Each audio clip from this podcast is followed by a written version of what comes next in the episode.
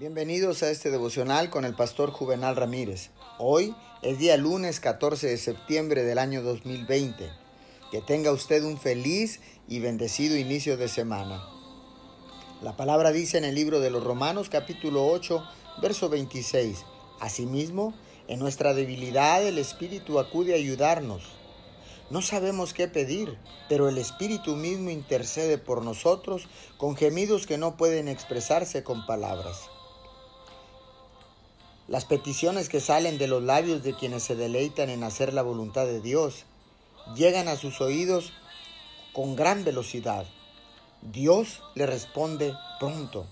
En sí mismas, las lágrimas no dan recompensa. Sin embargo, tienen su función en la oración. Las lágrimas deberían bautizar nuestro lugar de súplica.